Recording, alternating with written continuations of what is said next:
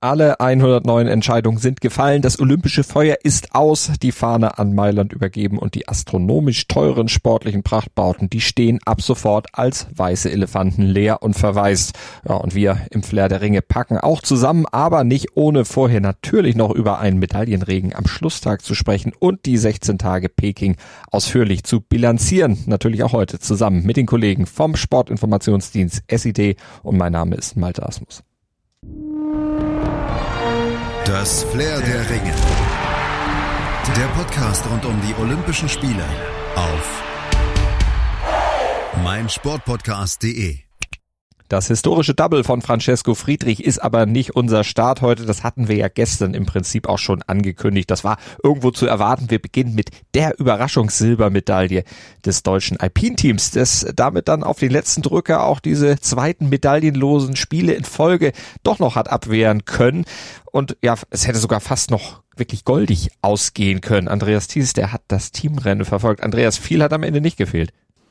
Das waren genau 19 Hundertstel, die am Ende gefehlt haben. Lena Dürr, Emma Eicher, Alexander Schmid, Julian Strasser und Julian Rauchfuß. Denen haben diese 19 äh, Hundertstel zu Gold gefehlt. Im Finale gegen Österreich gab es zwar nach vier Läufen ein 2 zu 2 Unentschieden. Also es ist ja quasi ein Parallelriesenslalom und dann werden erst, äh, gibt es erstes Männerrennen, dann Frauenrennen und so weiter. Dann gab es ein 2 zu 2 Unentschieden, aber die addierten Laufzeiten, die sorgten dann am Ende für den Vorsprung der Österreicher. Aber äh, die Deutschen waren schon sehr happy über die Silbermedaille. Ende gut, alles alles gut, hat Alpinchef Wolfgang Mayer hinterher gesagt. Wir sind sehr happy, die Medaille tut uns extrem gut. Und schon in den Runden zuvor war es höchst dramatisch für das deutsche Team ausgegangen. Gegen Vize-Weltmeister Schweden, Pyeongchang Olympiasieger Schweiz und die USA. Da hatte sich das deutsche Team durchgesetzt. Also das waren echte Überraschungen. Ende gut, alles gut. Das hast du eben schon zitiert. Wie muss man das denn jetzt wirklich bilanzieren? Ja, so äh, wie wahrscheinlich so wirklich, wie es Wolfgang Mayer zitiert hat äh, oder gesagt hat, Ende gut, alles gut. Einige vierte Plätze waren ja dabei. Bei Weltcups hätten wir dann wohl von guten Ergebnissen gesprochen. Dazu hat dann Thomas Dresden gefehlt, der aber schon scheinbar dann auch für gute Schlagzeilen gesorgt hat. Der hat endlich wieder die Ski äh, angeschnallt und konnte nach langer Verletzungspause dann erstmals wieder trainieren und laut eigener Aussage fühlte sich das Knie perfekt an. Ja, auf jeden Fall zurück zum, äh, zum Ergebnis. Wolfgang Mayer hatte gesagt, es war wie ein harter Schlag in die Magengrube. Da hätten sich die vierten, siebten und achten Plätze angefühlt. Und dem Team war es dann auch letztlich sehr wichtig zu sagen, dass das wirklich ein Teamerfolg war. Linus Strasser zum Beispiel, der hatte vor dem Finale rausgezogen, weil er sich nicht gut fühlte auf dieser Strecke. Es war sehr, sehr windig, es hat also gestürmt und die Strecke war schwierig und da hat er sich nicht gut gefühlt und da ließ er Julian Rauchfuß ran.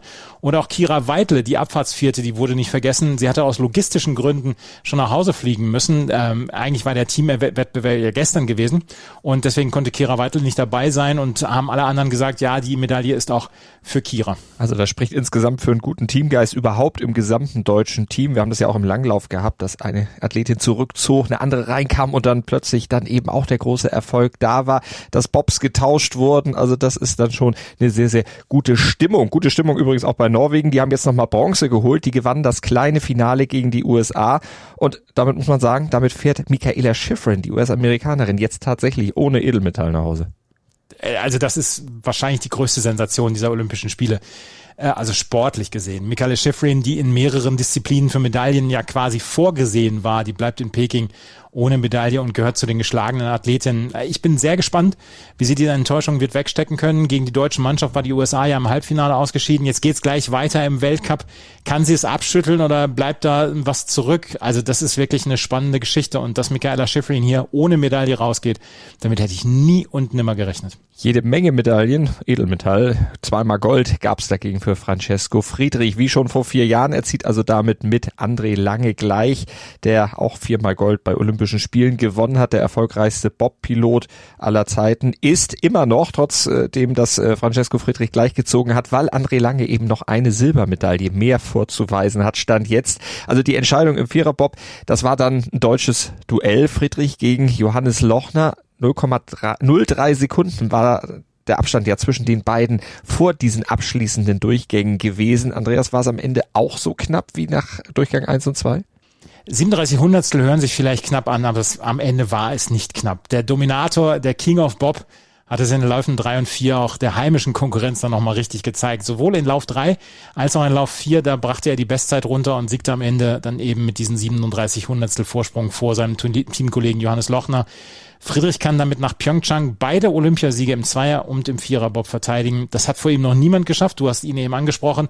Ähm, André Lange ist noch eine Silbermedaille vor ihm, aber damit will sich Francesco Friedrich nicht begnügen. Er hat gesagt, wir sind noch nicht müde, es kommen noch vier Jahre. Cortina 2026 solle dann ein Abschluss werden. Wenn wir weiter so akribisch sind, können wir das alles nochmal schaffen. Wer möchte ihm widersprechen? Ich, ich, also wer bin ich, der ihm widersprechen wollen würde? Nee, das würde ich auch nicht machen. Nach dieser imposanten äh, Vorstellung, auch im Weltcup schon, 14 von 16 gewonnen, bei Olympia alles abgeräumt, ja, auf Jahre hinaus unschlagbar, das hat Franz Beckenbauer mal gesagt. Äh, sagen wir jetzt nicht, wir warten es einfach mal ab, aber widersprechen würde ich ihm da auch nicht. Friedrich vor Lochner, ein Dreifachsieg aus deutscher Sicht, wäre dann aber auch fast noch möglich gewesen, wurde am Ende aber verhindert vom Kanadier Justin Cripps, der hat nämlich Christoph Hafer auf Platz 4 verwiesen, aber auch ohne Bronze die deutsche Bilanz im Eiskanal, die kann sich sehen lassen. Ja, 16 von 27 Medaillen hat das DOSB-Team im Bob, Skeleton und Rodeln gewonnen. Das ist eine einmalige Bilanz. Und wenn man jetzt noch dazu bedenkt, dass Christoph Hafer und Kim Kaliki nur knapp weitere Medaillen verpasst haben, jetzt im Viererbob und gestern im Zweierbob der Frauen, dann ist das schon ein sehr, sehr starkes Zeichen. Wir haben aber schon mehrfach darüber gesprochen, auch hier bei Flair der Ringe. Voraussetzungen in Deutschland sind halt so gut wie in keinem anderen Land. Wir haben drei, Schrägstrich vier Bahnen, wenn man Königssee noch dazu spricht.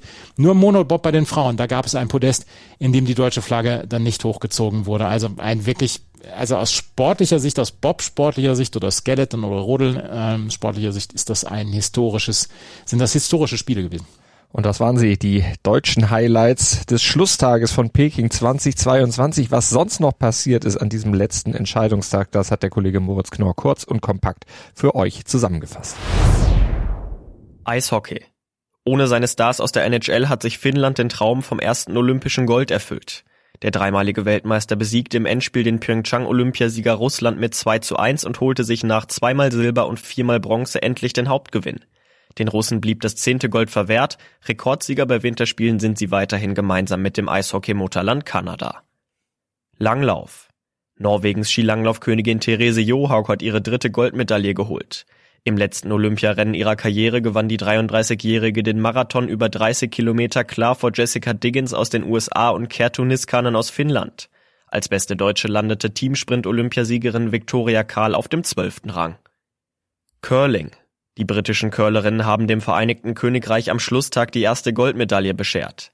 Das Team setzte sich im Finale überraschend deutlich mit 10 zu 3 gegen Japan durch. Nach dem Sieg in Salt Lake City 2002 ist es für Großbritannien der zweite Olympiatriumph im Frauencurling bleibt uns noch ein genereller Blick zurück auf die Olympischen Spiele 2022, auf diese in vielerlei Hinsicht ja doch wirklich besonderen Spiele. Und da fragen wir zuerst mal beim SID-Kollegen Marco Mader nach, der beim Ski in Yanqing stationiert war und dort hautnah ja auch diese Bedingungen erlebt hat.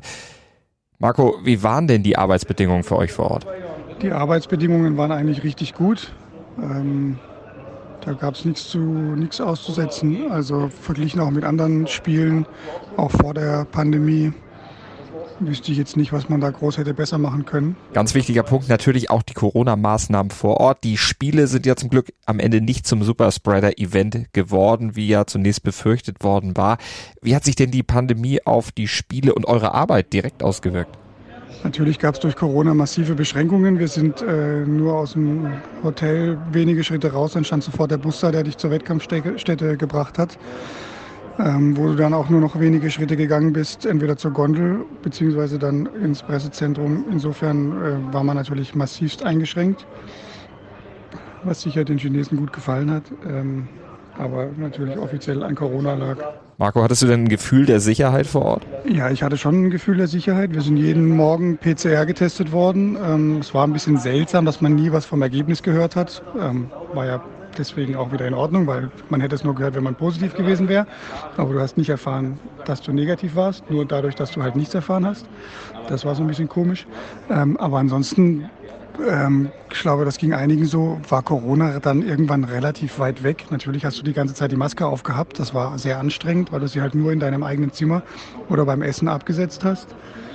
Aber ähm, ja, hier gab es ja so, so wenig Fälle. Ähm, also ich persönlich habe mich eigentlich sicherer gefühlt als zu Hause. Und ich habe auch irgendwann diese Quarantäneangst überhaupt nicht mehr gehabt. Und zu den Tests selber, ähm, es war mitnichten so, dass sie irgendwelche Stäbchen bis ganz tief sonst wohin reingesteckt haben. Nein, ähm, es waren Rachentests und man kann sie eigentlich gar nicht so nennen, weil sie eher sehr, sehr vorsichtig im Mundraum getestet haben.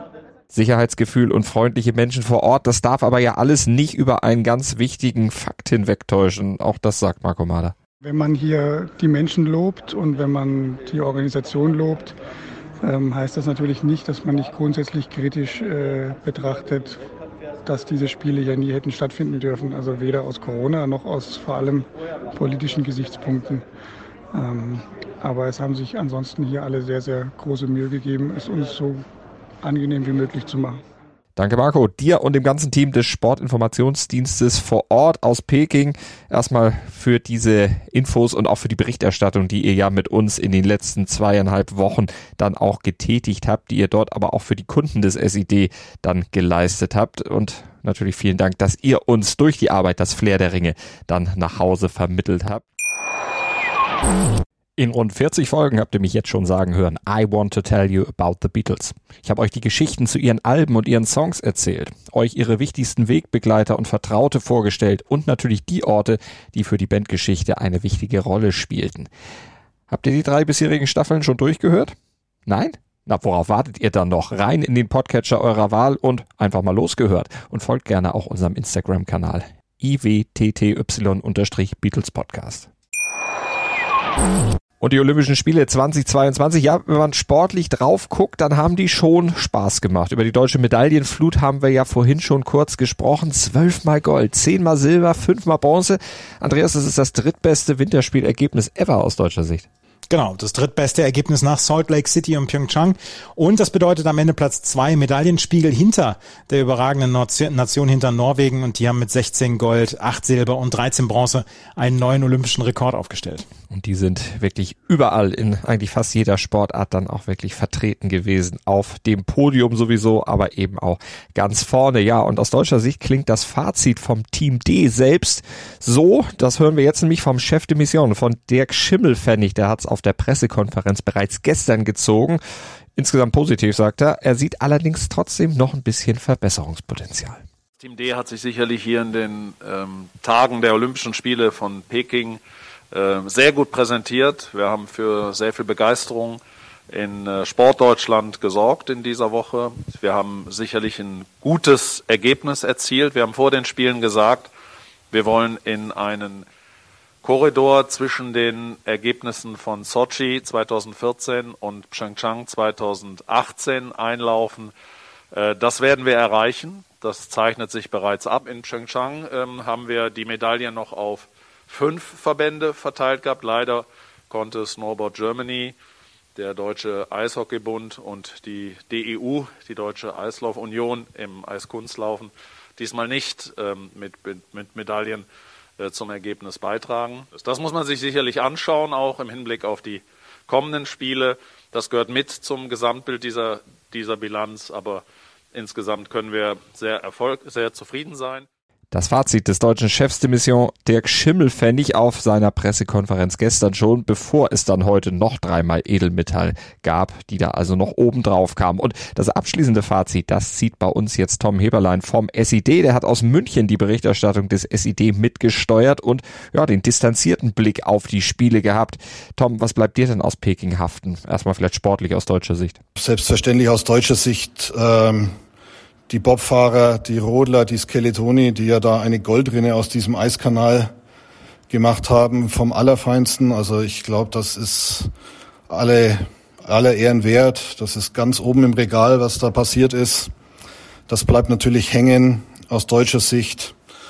Ja, und ansonsten hat, muss ich ganz ehrlich sagen, hat mich aus deutscher Sicht halt vor allem, äh, haben mich zwei Dinge ganz besonders stark beeindruckt. Das war diese unfassbare Aufholjagd von ja, von dem nordischen Kombinierer von Vinzenz Geiger, als er da auf den letzten paar Metern da noch zu Gold gesprintet ist, das, das hatte für mich, auch wenn der Vergleich ein bisschen hinkt, so ein bisschen Erinnerungen geweckt da an Dieter Baumann 92 Barcelona, also über 5000 Meter da auf den letzten 120 Metern da noch an allen vorbeirennt. Also das fand ich ganz, ganz bemerkenswert.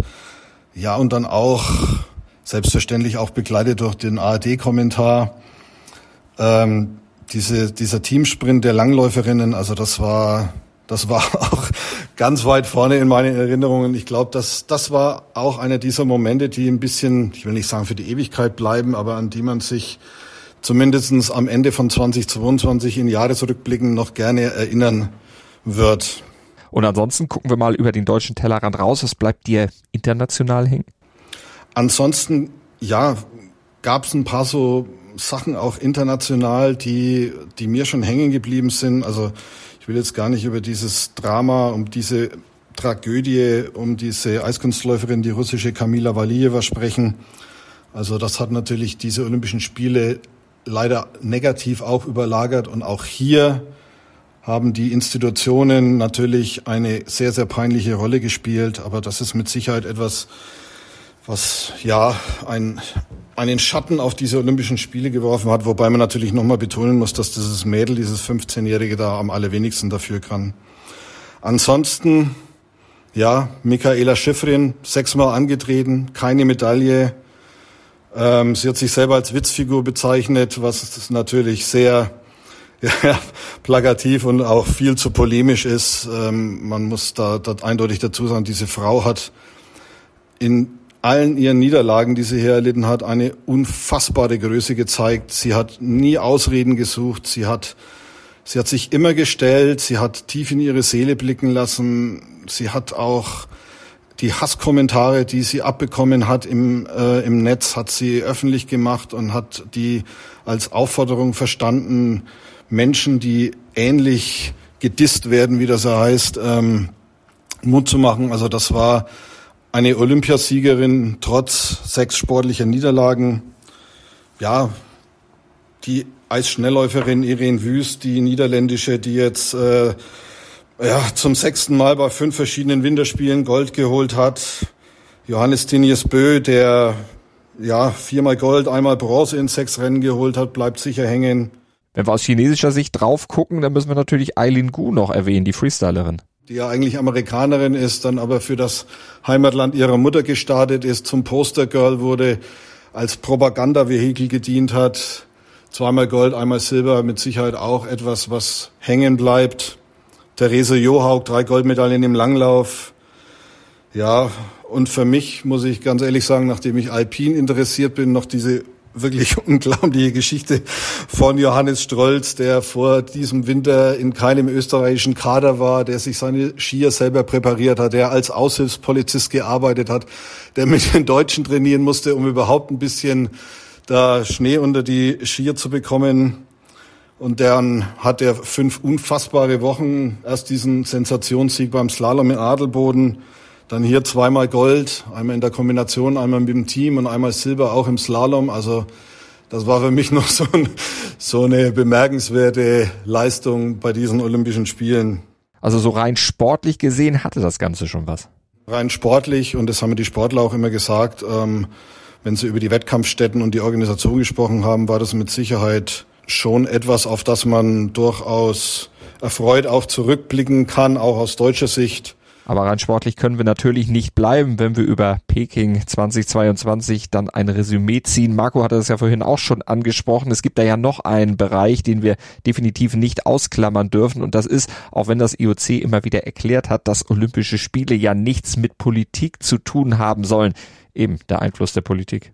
Man sollte nie vergessen, wie China trotz aller gegenteiligen Beteuerungen diese Olympischen Spiele missbraucht hat, politisch missbraucht hat, aufgeladen hat, obwohl sie auch immer wieder das Gegenteil behauptet haben. Und in diesem Zusammenhang muss natürlich nochmal erwähnt werden, wie peinlich das IOC mit diesen ganzen kritischen Themen umgegangen ist, wie sehr und wie dauerhaft sie sich weggeduckt haben, diese Herren der Ringe, allen voran Thomas Bach, glaube, das sollte man auf gar keinen Fall vergessen, was für ein beschämendes Bild vor allem ja das IOC und allen voran Thomas Bach da abgegeben hat. Das Fazit von Tom Heberlein vom Sportinformationsdienst SID. Tom, vielen Dank. Und nach einer kurzen Pause, da ziehen wir von meinsportpodcast.de dann auch noch ein kleines Fazit. Dann kommen die Kollegen Andreas Thies und Moritz Knorr, die ja mit mir zusammen durch die letzten 17 Tage hier im Flair der Ringe geführt haben, noch einmal ins Studio und dann auch nochmal hier im Podcast zu Wort nach einer kurzen Pause. Und das waren sie dann auch, die Olympischen Spiele 2022 aus Peking hier auf meinsportpodcast.de in Zusammenarbeit mit den Kollegen vom SID. Wir haben Marco und Tom gerade stellvertretend nochmal gehört, aber wir müssen trotzdem nochmal vielen Dank sagen. Natürlich an alle, die mit dabei waren. Kai Simon Preuten war dabei, Stefan Thalmann war dabei, David Riebords. Ich möchte jetzt keinen vergessen. Christoph Leuchtenberg war noch dabei, Erik Roos war dabei. Also es waren so viele. Andreas und Moritz, äh, helft mir. Ja, du hast schon ich die glaube, du hast alle genannt, würde ich sagen. Ja.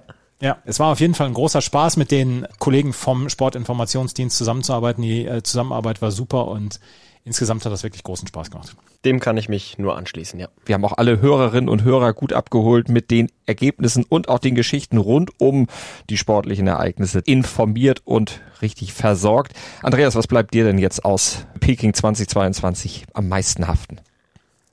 Naja, du hast es vorhin gesagt, ähm, es hat großen Spaß gemacht. Zwischendurch die Wettbewerbe waren wirklich toll. Es gab sehr viele spannende Wettbewerbe, dass äh, solche Sachen wie nordische Kombination oder auch Langlaufstaffel bei den Frauen, dass es so spannende Wettbewerbe geworden sind. Dass, damit hat man vorher vielleicht nicht ganz so gerechnet. Andere Sachen sind dann eher so nebenbei gelaufen, weil Eishockey nicht so richtig gut funktioniert dann hat, dann auch aus deutscher Sicht. Was halt natürlich überbleibt, ist, dass wenn man es hier zu Hause in, in Deutschland geschaut hat, dass das sportlich überwogen hat und dass man sich auf die sportlichen Wettbewerbe konzentrieren konnte konnte.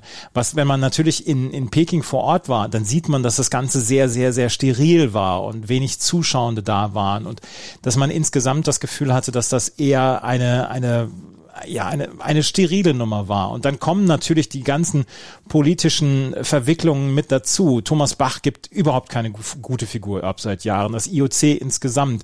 Dann, dass man sich mit einer Nation wie China zusammentut. Diese ganze Fall Peng Shuai. Das alles ergibt dann so eine Melange, dass man am Ende sagt, naja, aus sportlicher Sicht, das hat vielen Sportlerinnen und Sportlern sicher eine ganze Menge gebracht. Und es war der größte Wettbewerb, den sie in ihrer Karriere gemacht haben. Aber am Ende bleibt nicht wirklich viel Schönes dabei, was, was da rund rumkommt. Wenn man zum Beispiel zurückdenkt, wir Älteren, wir denken an Albertville oder, oder damals in Frankreich die Olympischen Winterspiele, also Albertville oder Lillehammer, mhm. das waren, da denkt man heute noch dran. Und ich glaube, äh, China und Peking wird sehr schnell vergessen sein. Genauso wie wahrscheinlich auch die Sportstätten, die ja dann wahrscheinlich, so steht es zumindest zu befürchten, dann erstmal ja, längere Zeit leer stehen werden. Da wird so schnell kein großer Wettbewerb wohl wieder hinkommen. Moritz, äh, was bleibt dir haften? Ja, es ist sportlich genau das, wie es Andreas gesagt hat. Sportlich natürlich vor allen Dingen nordische Kombination, der Eiskanal aus deutscher Sicht überragend. Das waren überragende Momente, die wir da gesehen haben. Aber es war dann eben mit allem rundherum, eigentlich würde ich sagen, fast schon schlimmer als befürchtet. Mindestens genauso schlimm, wie es befürchtet worden ist. Der Schulterschluss mit dem IOC äh, zwischen dem IOC und der chinesischen Regierung war definitiv vorhanden. Kritische Berichterstattung gab es quasi gar nicht oder kaum. Und das ist eigentlich das, was am meisten doch dann haften bleibt und wieso dann ja die Freude über diese tollen Leistungen doch so ein bisschen geschmälert wird. Eine Büste wird Thomas Bach bei uns hier nicht im Podcast aufgebaut kriegen. In China hat er sie, wir haben darüber gesprochen, aber die wird er wahrscheinlich nicht gefährden wollen. Deshalb hat er sich entsprechend so positioniert, keine gute Figur abgegeben. Da muss ich euch absolut recht geben. Tom Heberlein vom SID hat's ja auch schon gesagt. Also unterm Strich bleiben es Spiele mit großen sportlichen Highlights, aber einem ziemlichen Geschmäckle. Und wir hoffen, dass es natürlich in vier Jahren in Mailand dann ein bisschen anders sein wird. Äh, habt ihr äh, Erwartungen beziehungsweise Befürchtungen, wie, wie sich es entwickeln könnte? Andreas, ein kurzer Blick in die Glaskugel. Ich hoffe einfach, dass wir 2026 in einem ja durchaus Wintersportland in Italien, Contina, dann halbwegs normale Spiele wieder erleben können. Was halt bleibt, ist dieser, ist dieser ganze, ganze Laden rund um Thomas Bach. Und Thomas Bach ist nun wirklich keiner, bei dem man jetzt in irgendeiner Weise noch ein gutes Gefühl hat, dass der sich um den Sport bemüht. Und ich hoffe einfach auf relativ normale Spiele 2026 und ja vielleicht auch 2024 in Los Angeles, die Sommerspiele. Aber ähm, insgesamt ist das, ist die ganze Faszination so sehr abgeflacht in den letzten Jahren. Ich hoffe einfach auf möglichst normale Winterspiele 2026. Und es sind noch vier Jahre hin. Bis dahin kann auch weltpolitisch noch so viel passieren. Wir haben es jetzt ja auch erlebt mit dem Russland- und Ukraine-Konflikt, China und Taiwan und ähm, es ist nicht, also es, Olympia kann niemals unpolitisch sein. Und da kann uns Thomas Bach noch so, noch so viel erzählen. Und äh, wir werden ja sehen, was in den nächsten vier Jahren passiert, dann auch auf politischer Ebene. Und ähm, ich glaube, auch das muss in die Köpfe rein, dass Olympia nicht unpolitisch sein kann und nicht sein darf. Ein schönes Schlusswort, Moritz. Hast du noch berühmte letzte Worte? Also ich muss sagen, äh, vielleicht bin ich etwas naiv, das ist vielleicht auch meinem jungen Alter geschuldet, aber ich freue mich auf die nächsten Spiele, sowohl 2024, es ist nicht Los Angeles, es ist Paris, äh, da muss ich Andreas noch einmal korrigieren, Los Angeles dann äh, 2028, aber auch, auch diese nächsten, diese nächsten Spiele, sowohl Paris als dann auch Mailand und Cortina d'Ampezzo, das sind Orte, an denen von oder für mich so dieses Gefühl hochkommt, wow, da freue ich mich richtig drauf. Wenn ich die Bilder gesehen habe, 24, die Volleyball-Arena unterm Eiffelturm, äh, dann 26, die ganzen Städten dort in Cortina und Mailand, was ja wirklich Wintersportregionen sind, wo nichts künstlich geschaffen werden muss oder wenig künstlich geschaffen werden muss. Das sind dann Bilder, die mir Hoffnung geben, dass dann die Vorfreude in zwei beziehungsweise in vier Jahren deutlich größer sein wird, als das in diesem Jahr der Fall war. Wir werden es erleben. Wir werden die Zeit bis dahin natürlich auch erleben, weiter kritisch beäugen hier auf meinsportpodcast.de. Auch gerne weiter in Zusammenarbeit mit dem Sportinformationsdienst SID. Danke nochmal an die Kollegen und danke euch zum fürs Zuhören natürlich da draußen an den Empfangsgeräten und danke an Andreas und Moritz, dass ihr mit diese Flair der Ringe letztlich in die Wohnstuben getragen habt. Danke an alle. Macht's gut. Ciao. Tschüss. Das Flair der Ringe. Der Podcast rund um die Olympischen Spiele auf meinsportpodcast.de.